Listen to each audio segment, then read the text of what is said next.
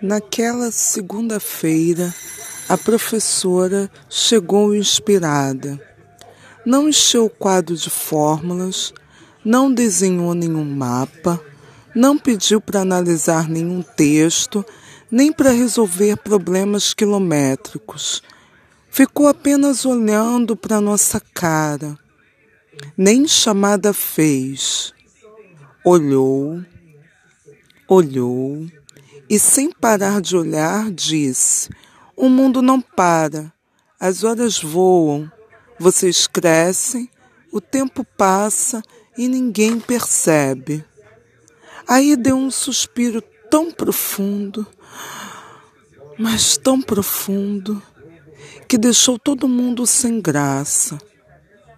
A turma começou a catar fiapos na roupa, amarrar o cordão do tênis, tossir, fingir que escrevia, no maior silêncio. Depois continuou. É preciso fazer alguma coisa, alguma coisa já, ela exclamou empolgada. E vocês podem ajudar, ajudar e muito.